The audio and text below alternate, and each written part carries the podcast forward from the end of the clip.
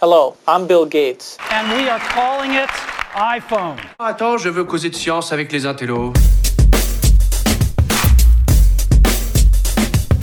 Bonjour à tous et bienvenue chez Jérôme et François. Vous êtes les bienvenus, asseyez-vous, prenez une chaise. Salut François Sorel. Bonjour Jérôme Colombin. Quand tu dis euh, bienvenue chez Jérôme et François, enfin là en l'occurrence c'est bienvenue chez François puisque pour tout vous dire, on enregistre ce troisième numéro de chez Jérôme et François chez François. Non mais il fallait pas le dire, c'est- c'est c'est le côté, c'est le concept si tu veux. Vous entrez Ah, chez Jérôme et François, voilà. Enfin comme ça, vous savez un peu le off aussi du truc.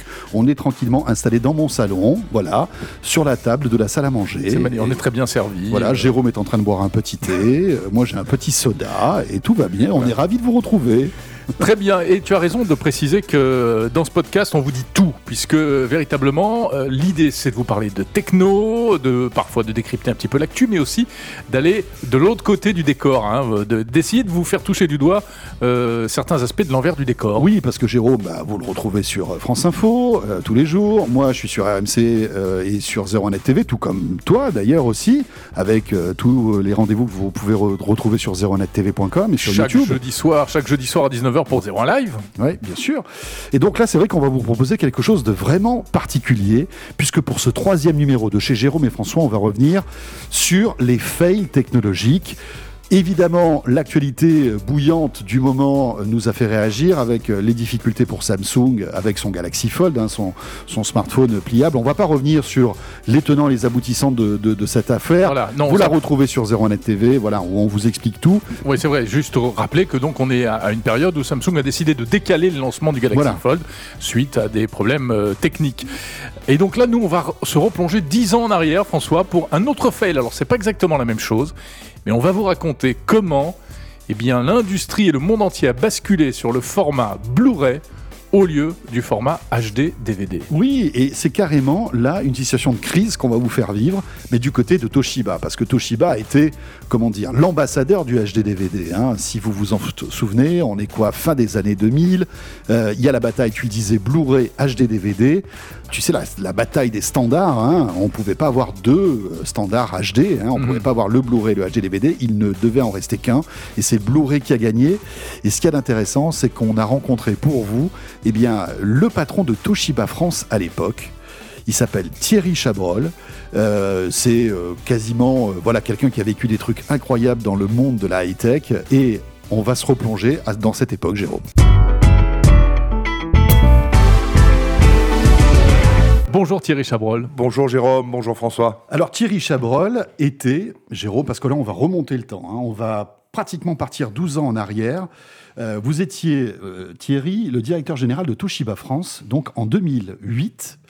Euh, et en 2008, en quelques heures, en fait, le destin de Toshiba, en tout cas la, filière audio-vidéo, euh, a complètement euh, basculé, tout simplement parce qu'il y a eu une décision, on va dire, stratégique, politique même. Remettons-nous quand même dans le contexte, hein, Jérôme, le HD DVD, qui était le format concurrent du Blu-ray, Oui, c'est-à-dire qu'on était vraiment dans les débuts euh, du euh, nouveau format de vidéo pour la maison. On passait En à, HD. à la haute définition. Exactement. Il y avait deux formats qui se bagarraient et on attendait de savoir lequel allait l'emporter, en fait. Voilà, il y avait une bataille monstrueuse. Et à, et à l'époque, la bataille, c'était les éditeurs, hein, Thierry. hein. C'est-à-dire que C'était c'était à la fois les constructeurs, euh, à la fois les constructeurs, donc le HD DVD qui était supporté par euh, Toshiba, supporté par Microsoft, Intel, par grand nombre aussi de fabricants de PC comme euh, Asus, HP, et il y avait effectivement de l'autre côté le Blu-ray avec bien évidemment Sony, un certain nombre d'acteurs de, de lecteurs DVD qui, étaient, qui avaient opté pour le format Blu-ray. On avait des acteurs comme Samsung ou LG qui, par rapport à l'incertitude de l'avenir, proposaient à la fois des lecteurs HD DVD, mais aussi des lecteurs ils Blu-ray. ne se mouillaient pas. Ils ne se mouillaient pas. Euh, on avait euh, grand nombre de constructeurs, fabricants chinois qui étaient en train d'opter pour le format HD DVD. Donc ça, c'est un petit peu la, Hmm. la photo hardware. Et c'était la bataille. C'est-à-dire que là, il y avait une bataille parce qu'on on savait qu'à terme, un seul allait, allait vivre en fait comme format. On ne pouvait pas imaginer un monde, le monde de la hi-fi de la vidéo avec deux formats. D'un côté le Blu-ray, le HD DVD. C'était Bah, je pas crois possible. qu'on avait en plus, euh, on avait pour les plus anciens euh, l'expérience du euh, VHS et Betamax qui était sur les cassettes vidéo et, Et oui, qui avait déjà été une bataille qui a- onirique. qui avait euh, déjà été une, une bataille assez Il y exceptionnelle. avait même le V2000 en plus. Il y avait, trois formats. il y à avait l'époque. trois formats à l'époque pour Ouais. finalement Il y avait euh, Philips, Sony et JVC. absolument pour finalement voir le VHS l'emporter. Alors attends, on va pas remonter aussi loin que au, Les au de la tech. VHS Betamax. Restons juste sur le duel euh, HD DVD Blu-ray et donc en janvier 2008, c'est ça? Ouais. Un jour de janvier 2008, Ouais, enfin, mais, mais, tout mais- va basculer. Mais pour, euh, avant d'arriver en janvier 2008, ce qui est intéressant, c'est de d'échanger sur ce qui s'est passé avant, euh, puisque on, je vous parlais à l'instant euh, à la fois des constructeurs, donc les, les industriels du hardware, on avait aussi les éditeurs, les grandes, les grands majors américains et aussi européens qui devaient choisir euh, quel leur camp et dans quel format ils allaient proposer les films. Pour être honnête, grand nombre d'entre eux avaient décidé de euh, proposer les films aux deux formats à la grande distribution, donc aux consommateurs, dans l'attente de la, la, la décision finale du marché. On avait aussi, et, c'est un, et vous verrez que c'est peut-être le sujet le plus important, il y avait aussi euh, la console de jeu de Sony, la PlayStation 3, qui avait un lecteur Blu-ray Eh oui, c'est vrai. et la Xbox 360 qui avait un lecteur HD-DVD. Donc, il faut bien remettre ça dans le contexte où on a à la fois, donc, on a en 2003 le, le DVD Forum qui décide, parce que la télé haute définition arrive, qu'on doit avoir un support en haute définition pour cette euh, télé haute définition. Là, le HD DVD est choisi comme étant le format haute définition. Sony, en dépit de cette décision, décide de continuer euh, ces, ces avancées et ces évolutions sur le Blu-ray. Et on se retrouve donc en 2006 avec cette guerre des deux formats. Les deux consoles de jeu euh, sur le marché qui ont chacune un format. Et puis, comme je le, disais tout à l'heure, les, fabricants de hardware qui prennent ou pas position en, faveur de l'un ou l'autre format. Et donc nous, nous lançons en France le HD DVD euh, en, de mémoire fin janvier 2007. Euh, avec un, un, énorme boulot, et là, je, je, c'était de très belles années pour nos équipes, puisqu'on on, on a des accords avec, euh, je pense, tous les majors euh, cinéma en France, euh, qui sont les, les, Paramount, les Universal, les Studios Canal, les M6 Vidéo, les mmh. TF1 Vidéo. À ce moment-là, Warner est encore indécis, mais annonce assez rapidement qui va foncer sur le HD DVD. Euh, donc, on a une situation au niveau mondial qui est, qui est plutôt favorable qui est plutôt, DVD, hein, qui, est plutôt, qui est plutôt favorable. En France, sur les lecteurs haute définition, on a plus de 70% de part de marché.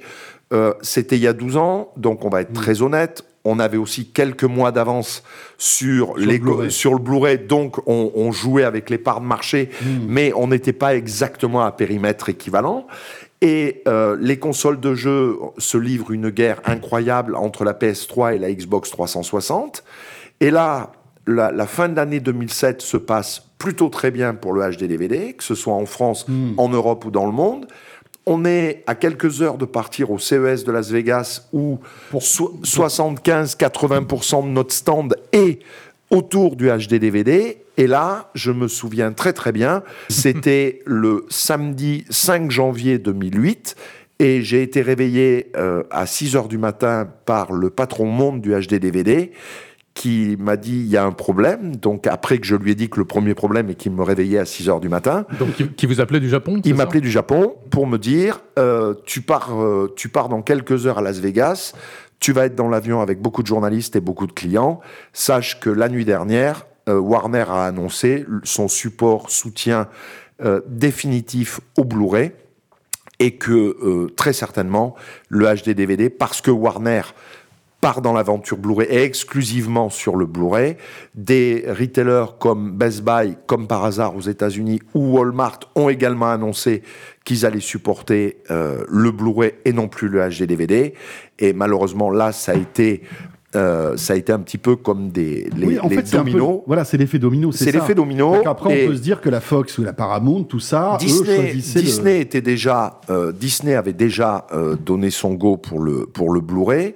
Warner basculant, on savait qu'ils allaient entraîner Paramount, on savait qu'ils allaient entraîner Universal, on savait qu'ils allaient entraîner tous les grands studios. Et donc, moi, je me retrouve ce fameux 5 janvier après. Quelques coupures embrasant parce que c'était quand même deux ans de travail qui allaient s'arrêter net. Je me retrouve euh, à Roissy avec mes équipes que je dois briefer et là euh, des journalistes dont vous étiez peut-être messieurs à l'époque Oui, oui. Et, je crois- euh, je crois bien qu'on y était.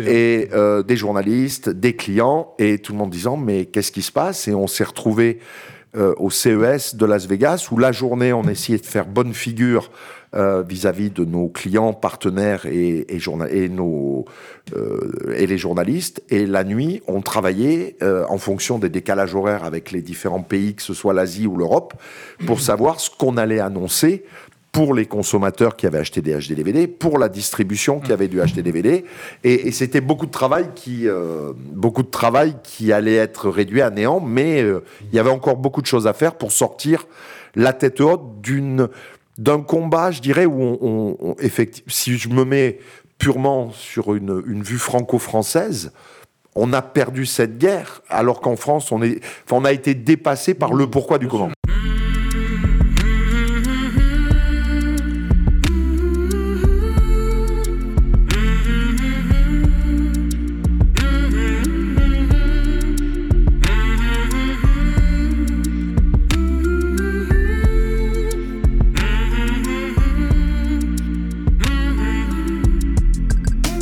Donc Thierry, euh, la patatras, tout s'écroule. Uh-huh. Donc euh, Roissy, l'avion, euh, Ouais. la nouvelle euh, en fait avait fuité, hein, les journalistes étaient Ouais. au courant, donc Mm. forcément les questions commençaient à arriver, Absolument. etc.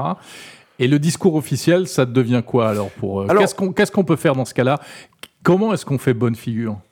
Alors on fait pas déjà bonne figure. Les premières heures, on fait pas bonne figure parce que parce que encore une fois, c'est plus de deux trois ans de, de travail que euh, le début de l'année, enfin la fin de l'année 2017 avait été extrêmement bonne, qu'on a plein de projets pour l'année 2018, que notre gamme va s'étoffer, qu'il y aura de plus en plus de titres que les consommateurs donc pourront acheter et pourront consommer du DVD haute définition, que euh, Microsoft et Intel sont plus que jamais on board, que si je le- l'aspect franco-français, on a de plus en plus d'éditeurs qui sont avec nous et qui ont envie de faire des promos. Donc, on n'imagine pas une seule seconde que ce truc-là peut arriver. Donc, comment on fait bonne figure les premières heures et les premiers jours?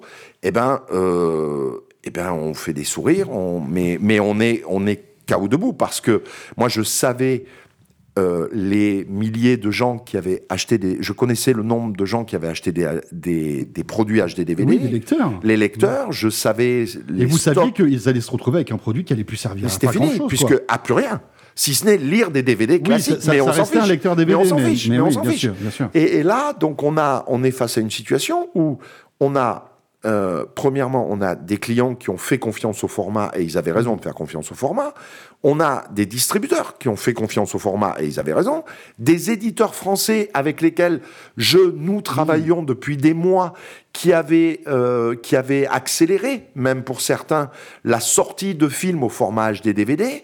On avait des promotions en cours, on avait, on avait des, des PLV qui étaient Et puis imprimés. Thierry, ça arrive au- vraiment au moment le plus humiliant. C'est le CES de Las Vegas. C'est-à-dire que là, c'est la fête de la techno. Ouais. Ce truc-là, tout le monde, tout le monde se regarde en chien de faïence. Tout le monde est là pour euh, montrer ses biscottos parce que c'est là qu'on montre la toute puissance de toutes les marques. Absolument. Et là, Toshiba se retrouve à terre finalement. Euh, en oui. tout cas, cette partie-là. Non, mais oui, puis, puis, puis soyons honnêtes, le, notre stand, on devait avoir un stand de 5 ou 600 mètres carrés, 80% du stand était, euh, était euh, dédié au HD DVD. Mais oui, c'est un chaos debout. C'est un, un chaos debout, et de toute façon, on n'a même pas parlé des, télé, des téléviseurs ou des autres produits qu'on pouvait présenter sur le stand, parce que les gens ne venaient que pour le HD DVD. Donc on avait quelques formules bateaux. euh, nous réfléchissons éventuellement à nous aussi sortir un produit qui pourrait éventuellement être Blu-ray ou avoir les deux supports. Mais tout ça n'était que du vent et on était en train déjà de réfléchir à comment on allait se retirer le plus proprement possible à l'égard des consommateurs de la distribution et, et des, et des, des comment dirais-je des fabricants, enfin des, des, des majors américains qui avaient euh, proposé des pro, euh, grand nombre de produits. Je crois qu'on avait à l'époque 150 films déjà qui étaient disponibles sur le marché, ce qui était assez euh, assez énorme. Alors, on va en parler hein, de la manière dont vous avez essayé de, sauver le bébé, enfin sauver les meubles vis-à-vis des consommateurs, mais sur le fond, qu'est-ce qui s'est passé? Pourquoi est-ce que Warner a, finalement opté pour le, Blu-ray plutôt que pour le HD-DVD Écoutez, je... il s'est passé 12 ans, donc je crois qu'il faut. Je, il y a prescription, Thierry. Ouais, tout balancer non, mais il y, y, y, a prescription, je, je vais m'enfuir euh, loin. Euh, sincèrement, je, je, pense que le, c'est une histoire de, de gros sous, au sens néanmoins honnête du terme, mais, mais c'est une histoire de gros sous. Euh, je pense que l'intérêt. Ça veut dire quoi? Ça veut dire que le Sony a fait un gros chèque à, Warner, à la Warner pour. Euh... J'y étais pas. J'y étais pas. Mais il y a une chose qui est, non, sûre. Non, mais c'est quelque chose que vous, que vous pouvez imaginer. Mais il y a une chose qui est sûre. C'est la rumeur qui a couru. Il y a une chose qui est sûre, c'est qu'encore une fois, la PlayStation, et, et, et j'ai eu à une époque le plaisir d'être euh, chez Microsoft face à, à, à, la PlayStation. La PlayStation était à l'époque, euh, si ma mémoire est bonne, 12% du revenu de Sony pour près de 60% du résultat de Sony. Donc il y a une chose qui est certaine, c'est que le Blu-ray ne pouvait pas ne pas réussir puisque le Blu-ray équipait oui. les PlayStation. Et puis c'était la survie de Sony. Je, je sais pas, ce, je, je, ce serait prétentieux. Enfin, non, mais quand on voit aujourd'hui ce qui reste de Sony, on enlève la PlayStation. Euh, il reste, il reste plus, plus beaucoup de choses. Et, et imaginez à l'époque si le standard HD DVD avait gagné, que celui-ci se soit retrouvé sur tous les lecteurs DVD haute définition. Imaginez-vous Sony avec sa PlayStation, avec un lecteur HD DVD, verser des royalties à Microsoft, qui lui-même a sa Xbox avec un lecteur HD DVD. Donc là, on est. Sony avait quand même cette position euh, extrêmement euh, particulière et, et différente des autres acteurs, c'est que c'était Sony hardware, avec des lecteurs DVD mmh. qui devenaient des lecteurs Blu-ray. C'était Sony PlayStation, mais c'est aussi Sony, euh, Sony Cinéma. Donc Sony était partout. Et ensuite, nous, clairement, je, oui, on, ce qui se disait entre nous, c'est que Sony avait donné les moyens à Warner d'avoir envie d'abandonner le HD DVD. Bon, après, c'est de bonne guerre. Hein. Business ouais. is business. Mais si on regarde les choses finalement euh, 10 ans, 12 ans après, est-ce que vous n'avez pas votre, vous ne tenez pas votre vengeance aujourd'hui parce que est-ce que euh, le retour sur investissement sur Sony est bon? Parce qu'aujourd'hui euh, finalement ces supports euh, physiques sont complètement en perte de vitesse. Euh, finalement tout ce qu'ils ont investi dans le Blu-ray euh, en ont-ils véritablement tiré les, les bénéfices et, à la hauteur de ce qu'ils attendaient? Et pour compléter la question de Jérôme, finalement le Blu-ray n'a jamais été un énorme succès. Le DVD a été un gros succès, mais, mais le Blu-ray ne l'a pas été tout autant. Mais je crois que le, le Blu-ray, je crois que le Blu-ray, euh, peut-être comme l'aurait été le HD-DVD, euh, maintenant j'ai quitté cette partie électronique grand public, mais une chose est sûre, c'est que si on regarde ce qui s'est passé ces 10-12 dernières années, je crois que aucune, absolument aucune avancée technologique n'a pris le temps d'arriver à maturité sur, son propre marché.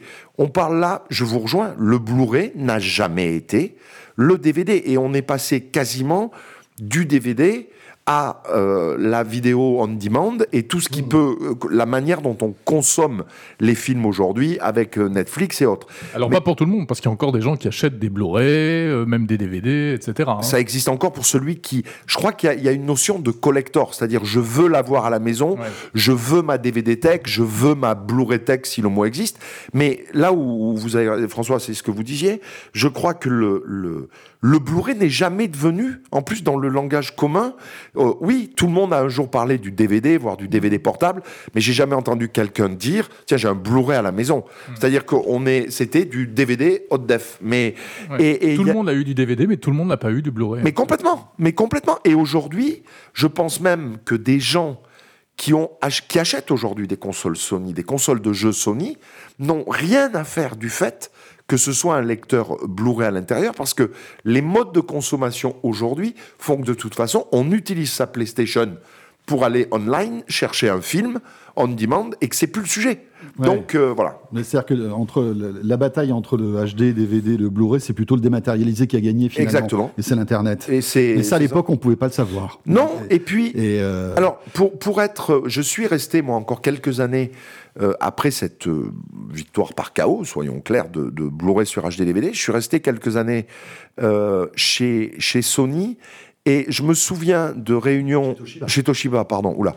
Et je me souviens de, de réunions internes où on était même un petit peu écœuré de la manière dont Sony, euh, dont Sony utilisait et faisait fructifier cette victoire. En d'autres termes, nous avions construit en deux ans des relations extraordinaires avec tous les majors qui étaient en France, les Paramount France, Universal France, Warner France, même Warner France, et on avait commencé ensemble à échafauder toute une strate, une, une vraie stratégie de pénétration des foyers pour réellement euh, donner envie aux gens de passer du format DVD au format haute définition DVD.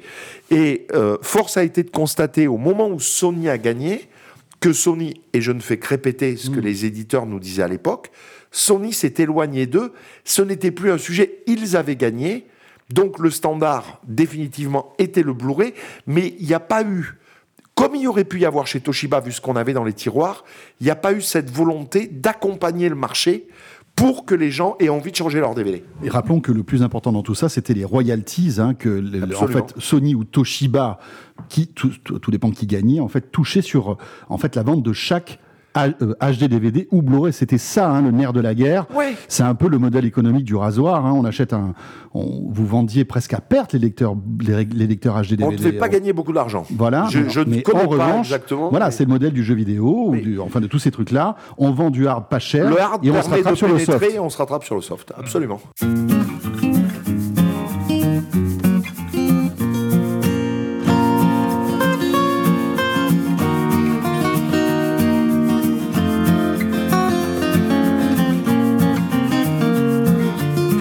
alors, comment est-ce que vous aviez, qu'est-ce que vous avez dit euh, au final à, tous ces pauvres consommateurs La qui- vérité. Oui. La vérité, la vérité.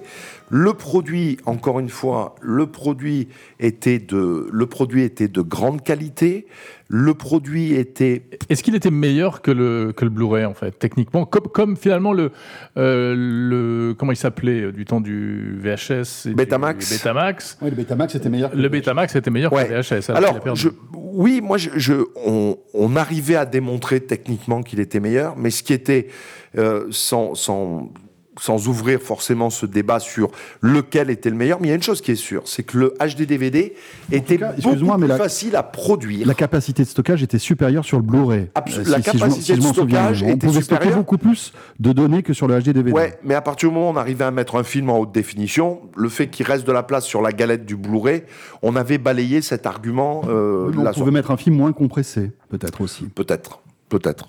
Et euh, ce qui est sûr, c'est que les, euh, ce qui est sûr, c'est qu'il était plus facile pour les majors de euh, développer des films en HD DVD du, du, du fait simplement de la, la, la, la simplicité par rapport, par rapport au Blu-ray.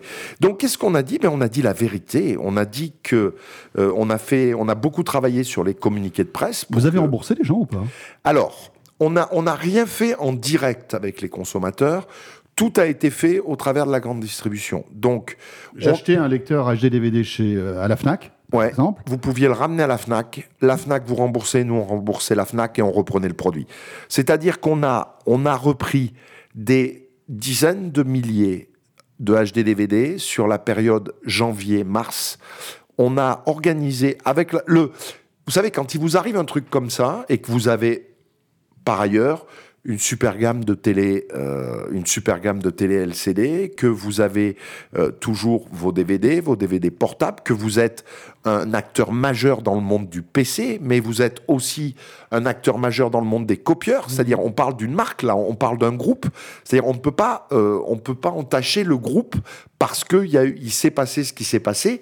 Il faut faire attention aux effets de bord. Donc, euh, par honnêteté, correction commerciale, on a vraiment souhaité être le plus clean possible, à la fois à l'égard des consommateurs et de la distribution. Donc le- la chose a été très simple.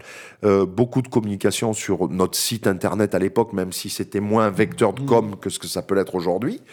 Euh, beaucoup de- de- d'échanges avec la grande distribution. La possibilité pour les acteurs de, pour les consommateurs de rendre leurs produits s'ils le souhaitaient.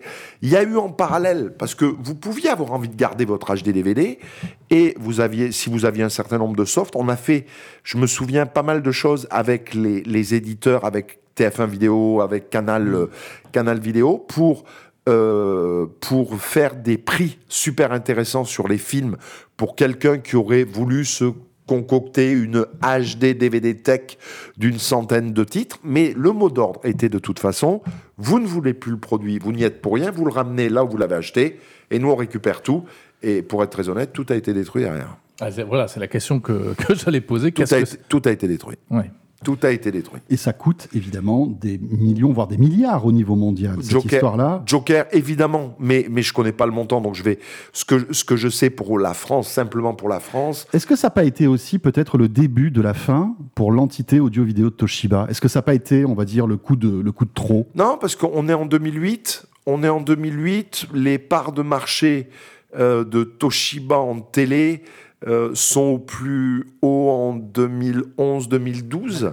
Donc euh, non, c'est ça a été. Vous savez. euh, Toshiba est quand même, Toshiba est quand même euh, au moment. Alors, je vais parler de la France, mais on est euh, leader sur le marché des DVD, leader sur le marché des DVD portables. Euh, je, je me souviens d'un d'un pari que qu'on avait fait à l'époque avec mes, mes direct reports et on avait on avait acheté un moment où la France entière riait de l'idée. On avait acheté l'exclusivité des ch'tis pour faire un bundle sur les ch'tis et je me souviens avoir dealé avec Pathé euh, le fait de pouvoir mettre le film Les Ch'tis et quand tout le monde pensait que ça ne ferait qu'un million d'entrées donc ça nous avait grandement aidé euh, pour atteindre cette position de Merci leader Danny Boone. Merci Danny Boone. Merci aussi TF1 Vidéo. Je me souviens d'un très beau bundle avec la MOM euh, à l'époque qui avait, qui avait aussi bien marché. Donc Toshiba était leader sur ce marché du HD DVD, euh, du DVD, pardon, du DVD portable. En télé, on était passé en quelques années de 0,5 à 8% de part de marché. L'activité PC se passait super bien. Euh, mes collègues du PC avaient euh, une 15 en 15-18% de part de marché. Donc non, bon derrière il s'est passé ce qui s'est passé avec les années. Euh, il faut reconnaître que le monde de la télé était extrêmement concurrentiel Il n'y a avec. plus de télé Toshiba aujourd'hui. y a- Alors il y en a, mais la marque plus, existe Mais toujours. c'est plus du Toshiba mais c'est plus vraiment. du Toshiba. L'activité télé de Toshiba a été au niveau mondial arrêtée, effectivement.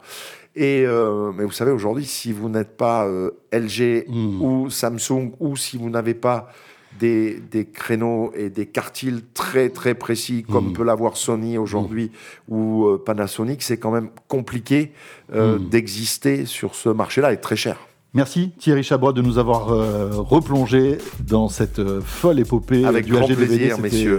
dont la fin était en 2008. Merci beaucoup.